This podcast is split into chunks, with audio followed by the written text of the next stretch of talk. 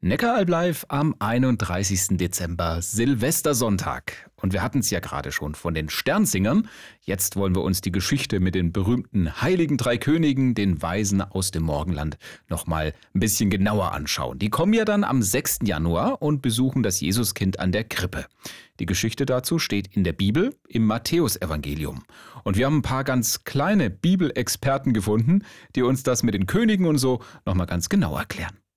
Also die drei heiligen Könige, die haben so einen Stern gesehen, der war besonders hell und hatte ein, hinten einen leuchtenden Schweif. Sie dachten, hier wäre ein neuer König geboren. Und dann sind die dem Stern gefolgt. Die sind mit Kamelen gelaufen in die Stadt Jerusalem. Die sind zum König gelaufen dann haben die gefragt, wo ist ein neuer König? Und der, es gibt einen neuen König? Dann sagt er, wenn ihr ihn gefunden habt, kommt zu mir zurück und sagt ihm, wo er ist.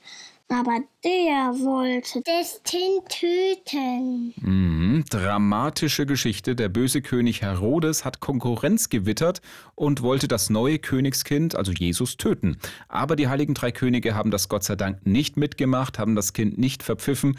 Tatsächlich haben sie nämlich den neugeborenen König dann doch noch gefunden. Dann sind sie dem Stern immer weiter gefolgt, bis zu einer Krippe. Jesus, der war in der Krippe. Und auch Maria und Josef, die Mama und der Papa. Die drei heiligen Könige, sie haben sich gefreut, wo sie das Baby gesehen haben. Zudem haben die Geschenke mitgebracht. Geschenke für das Baby. Gold, Weihrauch und Myrrhe. Sonst nichts. Das war der Schluss. Ende. Ende. Hm, gutes Stichwort. Jahr zu Ende, Sendung zu Ende, machen wir einen Haken dran und sind gespannt auf das, was uns dann 2024 erwartet. Auf jeden Fall wieder Blickwinkel aus Kirche und Region, auch am nächsten Sonntag von 10 bis 12. Ich bin Matthias Huttner, wünsche einen guten Rutsch, kommt gut an im neuen Jahr.